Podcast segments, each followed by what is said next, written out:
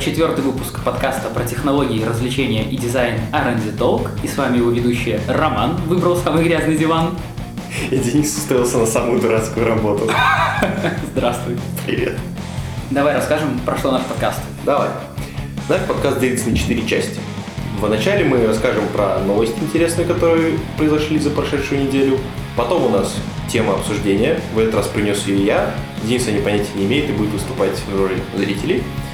Далее нас развлекало то, что мы делали в прошлую неделю, как мы развлекались, кого видели, что смотрели. И в самом конце рубрика, я надеюсь, ваша любимая «Бомбеж», в которой мы критикуем плохой дизайн нашей жизни. Погнали. Погнали. Начнем с новостей. Кинокомпания Warner Bros. намерена в 2016 году выпускать первые фильмы в формате Ultra HD с применением технологии расширенного динамического диапазона. Планируют они делать это все на дисках Blu-ray. Напомним, что Ассоциация производителей Blu-ray, она недавно получила разрешение на производство диска в формате Ultra HD. Физический размер каждого диска будет составлять 100 гигабайт. Почему это хорошая новость не только для кинопроизводителей, но и для тех, кто любит компьютерные игры?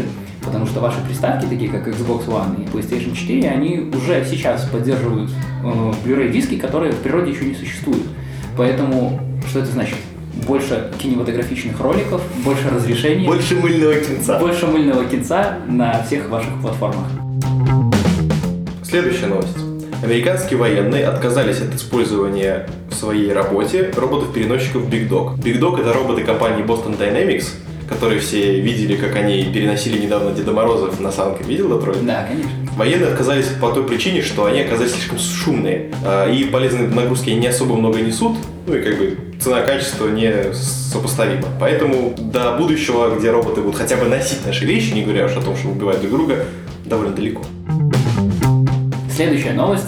На этой неделе стартовал CES 2016, это Consumer Electronics Show, ходе которой различные компании покажут свои новые разработки. Самым большим хитом социальных сетей в эти дни стал Samsung, который представил холодильник с огромным планшетом, вмонтированным в одну из дверей холодильника. Размер этого планшета примерно в 2-3 раза больше, чем, Холодильника. чем последний iPad. И непонятно зачем. В этом планшете есть функция голосового управления, есть физические э, кнопки, которые возвращают тебя домой. То есть есть шанс, что в этот планшет будет встроен и Skype, и все что угодно, и ты сможешь, не знаю, позвонить другу, пока готовишь яичницу. Какой-то бред. Абсолютно чушь. Сколько, интересно, стоит? Э, Стоить будет очень дорого, цены, понятное дело, пока не называют. Вот, но мы ждем, что будет представлено еще на CES 2016. Обычно там много интересных новинок. А Для просто- маркетологов самым большим вызовом будет, как это представлять на рынке, холодильник со встроенным iPad или iPad со встроенным холодильником. Вот последнее было бы прикольно. Будет замечательно, там Samsung с функцией No Frost. Новость, которую уже сто лет в обед, но под которой мы почему-то с тобой обошли стороной, а новость историческая и обалденная. Falcon 9 приземлился, первая его часть приземлилась на Землю после успешного запуска спутника в космос. Илон Маск молодец. И SpaceX молодец, и все, кто в нем работает. Я потом постфактум посмотрел их трансляцию, и там, оказывается, в этой трансляции одним из ведущих был Тим Урбан, который ведет сайт Wait But Why. Это еще один наш любимчик. Новость в догонку. Буквально сегодня SpaceX сказали, что эта ступень, которая вернулась, она уже готова лететь Да. снова дальше. И это, это очень порядке. хорошо. То есть мы можем говорить о том, что космический туризм, он вот-вот, то есть уже скоро будет И чтобы понять примерно цифры, зачем это все нужно для тех, кто не в курсе, первая ступень этой ракеты стоит 16 миллионов долларов. То есть раньше она просто улетала в космос и одноразовая была. А сейчас она прилетает назад, и ей нужно просто перезаправить и запустить. Заправка ее стоит 200 тысяч долларов. 16 миллионов долларов и 200 тысяч долларов. Нехилая экономия, правда? Вообще в порядке. Следующая новость из Японии. Один японский геймер оставил его Nintendo Super Famicom включенную на протяжении 20 лет, чтобы убедиться, что он не потеряет сохранение к игре у Михавара Кавасы, потому что, ну, известно, что на картриджах сохранения из-за размагничивания могут рано или поздно исчезнуть, поэтому он предпочитал не выключать приставку, но ему пришлось во время переезда выключить ее, потом включил обратно ее в розетку, и она работала в порядке, то есть все нормально сохранили, То есть, если у вас есть приставка, и вы боитесь ее включать, нормально все. Нормально. Можете, можете оставить ее на ночь, Один раз, оставить да. На два. Следующая новость немножко более печальная, как всегда от меня. В догонку о ошибке 451 из прошлого выпуска. Еще одна новость. Британское правительство хочет сажать глав компаний, которые предупреждают о слежке своих пользователей со стороны правительства. Сейчас, если на Фейсбуке у вас не включена двухэтапная идентификация, то вам предлагают и описывают, зачем это нужно, чтобы не только правительство, но и какие-то третьи лица не увидели вашу переписку. То же самое в Гугле и во всем прочем. Правительство Британии хочет протолкнуть закон, по которому это будет незаконно. И если, например, Facebook будет это продвигать, то Цукерберга посадят, если он каким-то образом попадет в Лондон. Под конец, не самая хорошая новость. Холдинг Look at Media заморозил проект Look at Me. Это вот так вот. Да, очень известный проект, и сказали, ну, что... Кстати, у них в последнее время меньше, все меньше и меньше новостей. Перестанет обновляться этот проект с 1 января 2016 года, то есть он уже перестал обновляться. Э, на Look at Me вышел последний э, подкаст редакции о том, что они делали и что это будет. Есть надежда на воскрешение Look at Me, потому что гендиректор издательского дома Look at Media Алексей Аметов говорит, что э, конкретно вот это издание, оно изжило себя в России, но, возможно, со временем, когда что-нибудь изменится, оно может возникнуть либо в России в другом виде, либо в другом месте в том же виде. Я не знаю, почему это плохая новость, потому что знаешь что? Освободилась ниша. Ну попробуй, ну попробуй. На этом с новостями все. На этом на подкасте все, я пошел делать медиа.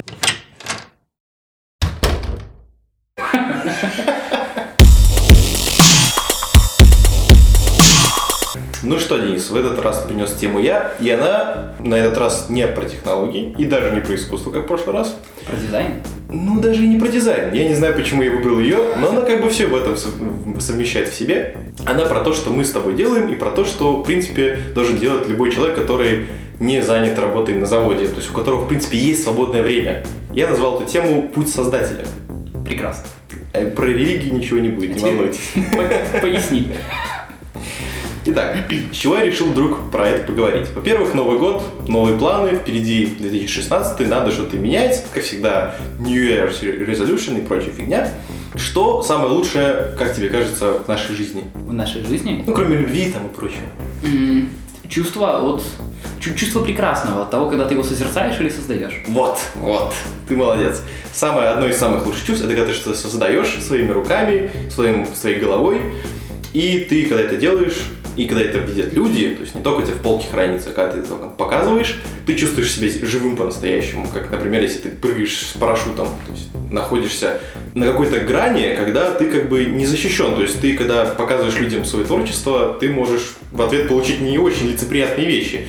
Но когда ты получаешь, наоборот, хорошее, ты прям... Раскрываешься. Раскрываешься, да, как, как бутон сакуры. Ты как, ты, как, ты как нежная роза. Итак, плюсы от создания чего-либо, пока без конкретики. Это, во-первых, ты делаешь что-то полезное, ну, надеюсь.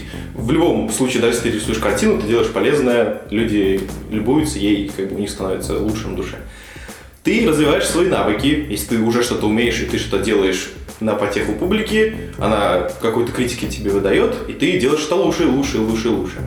А далее ты учишься чему-то новому. То есть, если ты не зацикливаешься на каком-то своем отдельном поле, поле, да, то ты идешь в какие-то другие сферы и там тоже что-то создаешь. Итак, я хочу вам предложить такую идею. А, в этом 2016 году больше времени уделять тому, чтобы создавать что-то новое. Это должно быть не обязательно какой-то огромный проект, например, вы захотите возродить Look at Me и создать свой сайт, нанять кучу людей. Нет, это может быть что-то настолько маленькое, как, не знаю, пост в блог, какая-нибудь зарисовка на, на вашей социальной сети, что, что угодно. В любом случае, это может состоять, этот путь создателя, который я себе изобразил, может состоять из трех шагов. Первый шаг – это, в принципе, что-то сделать. Как я уже сказал, что-то большое или что-то маленькое. Дальше интересное. Как создавать все больше и больше и при этом все это успевать? По сути, где найти мотивацию для всего этого? Тут очень помогает одна интересная штука, которая называется закон Паркинсона. Он звучит так. Работа заполняет время, отпущенное на нее. Очень показательный пример – это наш с тобой подкаст. Пока мы не установили дедлайн, когда он должен быть записан, когда мы должны собраться и что-то подготовить, ничего не было сделано на протяжении пяти лет. Почти, ну меньше чуть. То есть, еще раз, работа заполняет время, отпущено на нее. Если ты поставил себе дедлайн в следующую среду утром написать материал, то ты его с наибольшей долей вероятности утром в среду и будешь писать. То же самое и с, с креативностью в нашей жизни. То есть, если ты создаешь себе дедлайн, при том не только себе, ты его максимум, минимум должен был записать, а максимум сообщить всем своим друзьям в социальных сетях, Лучше, если у этого проекта есть, как у нас, сайт, и каждый там среду-четверг мы выпускаем. Все, баста. Это 90% всех преград на пути, о, мне лень, вот это, все отбрасывает, все решает. Далее. Допустим, вы начали писать блог, вести подкаст, делать приложение, что угодно. У вас получается, вы создаете себе дедлайны. Что со всем этим делать в перспективе? То есть к чему это приведет, зачем это нужно? Во-первых, если делать много всего разного, а не что-то одно большое, вы можете в итоге, в конечном итоге найти то, к чему вы хотите вообще посвятить свою жизнь оставшуюся всю. То есть делать что-то разное из разных сфер, а потом вот что-то одно поперло вас прям на все сто процентов, вы посвятили всю жизнь. Вторая причина. Так или иначе, если этим заниматься всерьез, это приведет к деньгам. Или вы просто создадите свое дело, которое будет приносить доход, или вы просто настолько разовьете свои навыки или навыки, даже не просто, например, рисование, а просто самоорганизация себя, вы намного с большей вероятностью устроитесь на хорошую работу и будете кому-то эти навыки продавать. И следующий шаг после всего этого – повторять. Все это с самого начала не стоять на месте. То есть, если вы создали какой-то успешный проект, вывели его на какую-то ступень доходности или устроились на какую-то работу, не надо все бросать и все, вот я успешный, у меня там есть дом, машина, семья, не буду ничего делать, буду варить собственную соку. Нет. То же самое, что и со спортом. Если каждый день заниматься, то все будет круто. Если бросить, то в итоге опять становится ленивыми и на диване валяться будет смотреть телевизор вместо того, чтобы что-то делать. У меня есть комментарий по поводу этого. Смотри, я понимаю алгоритм того, что ты что-то создал, это что-то стало успешным, ты получаешь какой-то профит, но ты не прекращаешь, ты начинаешь алгоритм сначала. Но смотри, ты сказал, что работа заполняет время, отведенное на Работа заполняет то время, которое ты на нее отводишь. Повторяя алгоритм некоторое количество раз. Допустим, ты создал хороший подкаст, потом ты создал там, Look at Me, потом ты создал еще что-нибудь, у тебя становится все меньше временных слотов, чтобы делать какие-то новые хорошие вещи. И рано или поздно ты сталкиваешься с тем, что у тебя есть 6 часов на сон в день, 2 часа на какую-то личную жизнь, и все остальное время у тебя забито слотами под работу. Что делать в этом случае? Смотри, тут, э, если это все понимать как кубики лего, которые ты поставил, и они заняли время, то, конечно, это получается какой-то бред. Но, смотри, если ты создал подкаст и Look at Me, и они занимают, например, по 50% твоего времени вообще в жизни, это не значит, что у тебя теперь нет времени создавать. У тебя есть два проекта, в рамках которого ты можешь творить все, что угодно. У тебя есть сайт, на котором ты можешь экспериментировать, публиковать какие-то материалы, придумывать новые рубрики, новый проект в рамках этого. И то же самое с подкастом. Ты каждый раз придумаешь что-то новое, какую-то тему мы приносим новую, новые новости находим, рубрики то же самое. То есть оно как бы как матрешка вкладываются друг в друга. То есть не обязательно это какой-то самодостаточный продукт. Это может быть часть. Ты можешь создать блог, а можешь потом создать к нему фотогалерею, просто не установив какое-то приложение, а, например, научиться программировать и написать ее саму. Это тоже все считается. То есть, по сути, ты главное, что должен делать, это создавать что-то из ничего, то есть из своей головы, по средствам каким-то каких-то но если следовать фундаментальному закону природы, то ничто не приходит из ниоткуда, и ничто ну, не понятно, ты используешь свою энергию и, например, рекордер. Например, диктофон. Нет, я скорее говорю о том, что смотри, сейчас а, в мире очень много людей, и все, по сути, хотят что-то делать в какой-то момент времени, все хотят заняться стартапингом, все хотят делать какие-то интересные вещи, какой-то контент производить, вот как мы, допустим, решили заняться подкастом. Но я вот к чему веду. Смотри, когда кто-то один начинает делать подкаст или сайт, он занимает эту нишу. И таким образом он, по сути, обрезает вот пути создателя для десятков других людей. Или я не прав? Нет. Я тебе приведу такой пример, который я понял спустя несколько лет работы дизайнером.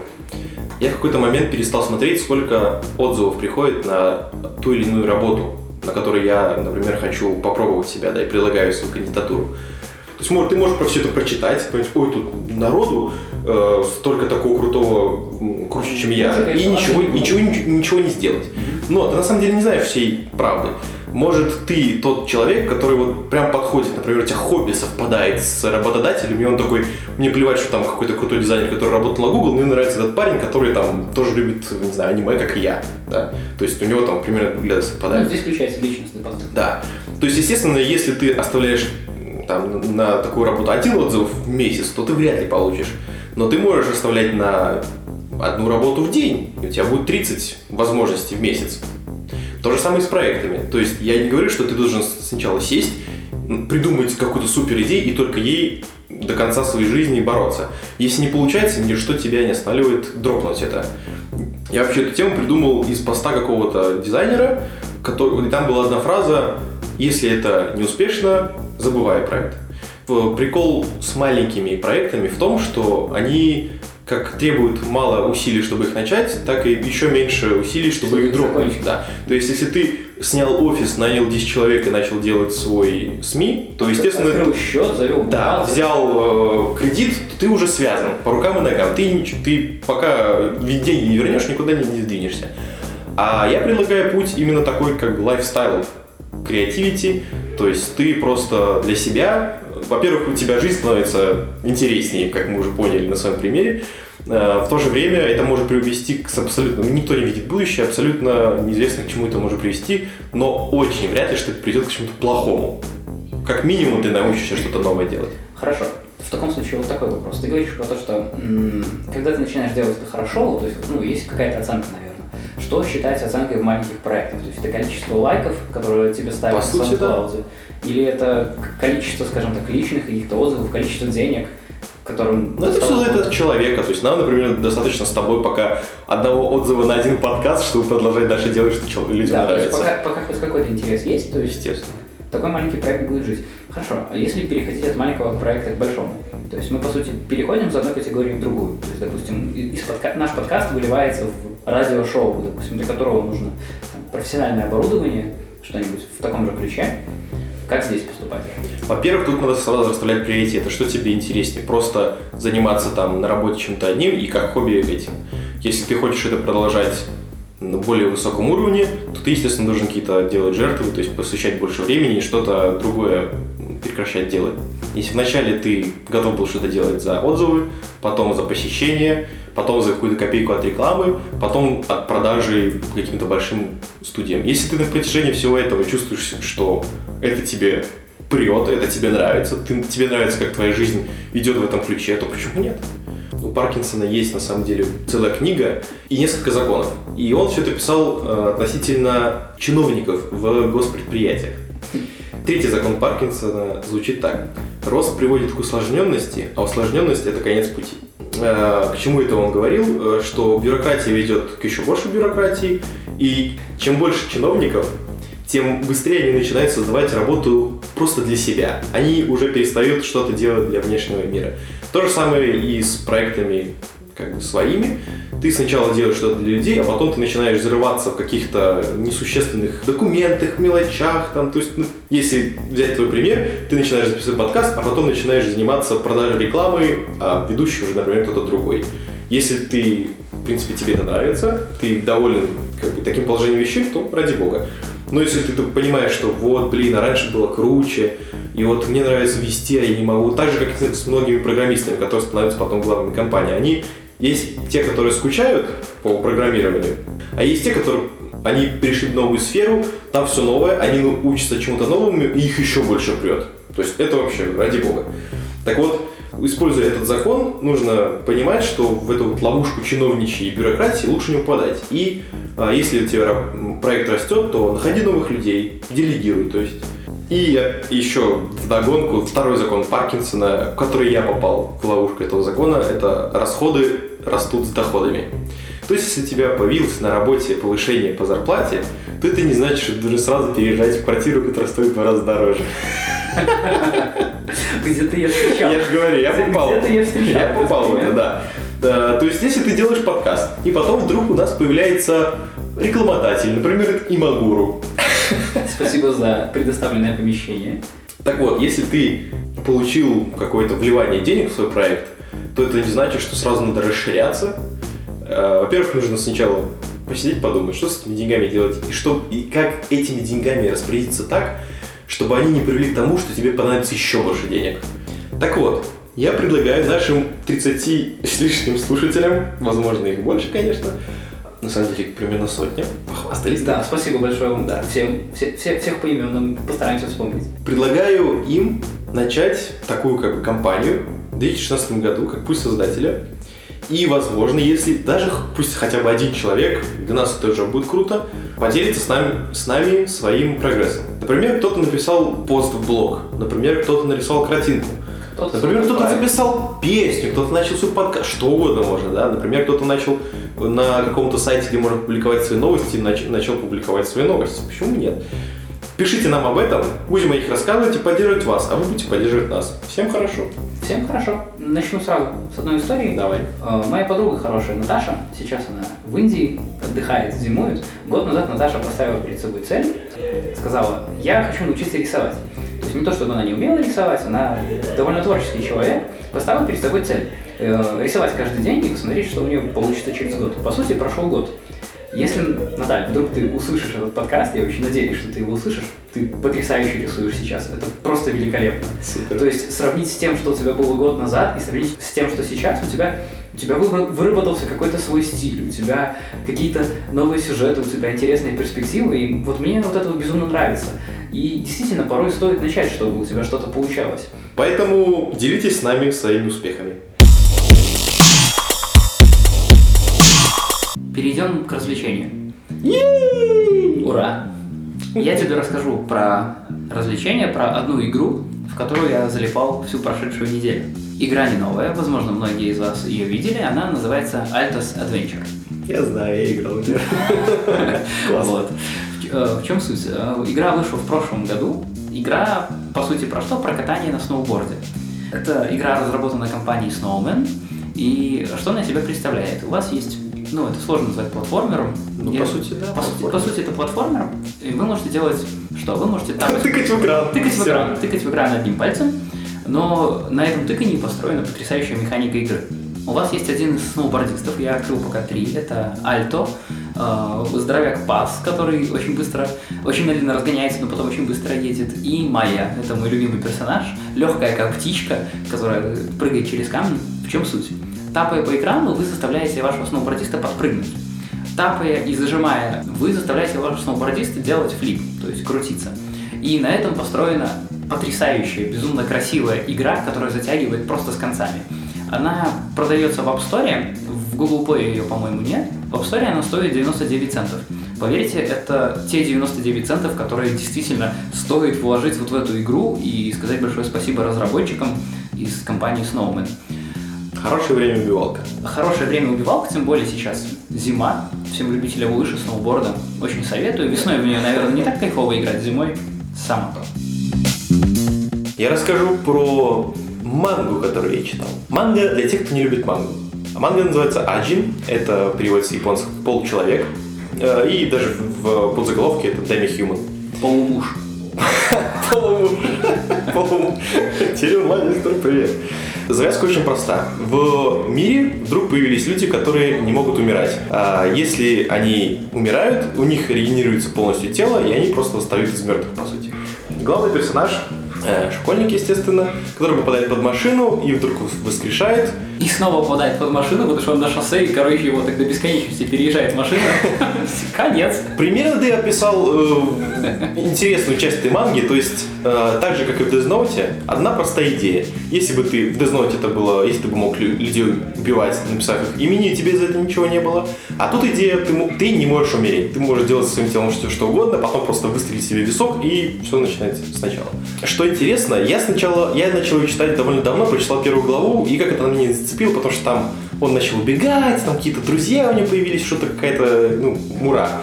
Но дальше начинает развитие и, и понимаешь, что там, оказывается, детектив есть, и какой-то сюжет, и противостояние политическое, и все такое. То есть ну, глубокая очень проработка истории. Я понял, что я влюбился в эту мангу в тот момент, когда один из этих полулюдей, Аджинов, захватил самолет, ворвался в нем в здание политических противников э, и вышел оттуда абсолютно живым. Вот эта идея, которую как бы сначала не понимаешь, насколько опасным может быть вот это вот феномен, да, человек, который не может умереть, он меня поразил. И опять же, там еще много моральных вопросов поднимается, то есть э, эти полулюди, они почему озлоблены на человечество, потому что а правительство начало над ними экспериментировать. Они могут умереть, они там отрезают им ноги, и, естественно, все без анестезии, ну, короче, под покровом, естественно, секретности. Косметикой мажут. Да, да, да, да, да. Вот, кстати, я сначала, типа, а зачем? Типа, зачем их так мучить, там, что они на это... Но они, да, они проверяют на них э, всякие косметические, оружие на них проверяют. То есть это, по сути, намного более выгодно, чем проверять на животных что-то. Э, и, как бы, добровольцах нет нужды. И опять же, это по сути как с атомным оружием. Начали государства спорить, у кого больше этих полулюдей, и развитие науки, техники начало постепенно зависеть от количества полулюдей у тебя в государстве. То есть я обалдел просто проработки абсолютно простой идеи, настолько глубоко, но и опять это манга, там есть и экшн-сцены потрясающие, и как бы еще они не только бессмертные, у них еще есть демоны, которые они могут призывать и, короче, Ну, ясно. ну там, короче, Манга. да. Вот, так что если вы, вы не блюете, в принципе, от упоминания японской э, культуры и комиксов, то можете попробовать. С развлечениями все. Переходим к бомбежу. Э, У меня очень в этот раз как-то очень сложно находить бомбеж в последнее время, их хвалешь. Я езжу в метро и по улицам хожу, и в интернете, и что-то, походу, все начали слушать этот подкаст и прятаться. Вот все говнари начали прятаться. Но я нашел все-таки одного, но очень такое неприятное бомбеж у меня. На онлайнере недавно была как раз новость про в этот просадку Falcon 9. Ты упоминал, что ракета все в порядке, и Илон Маск выложил в своем инстаграме фоточку.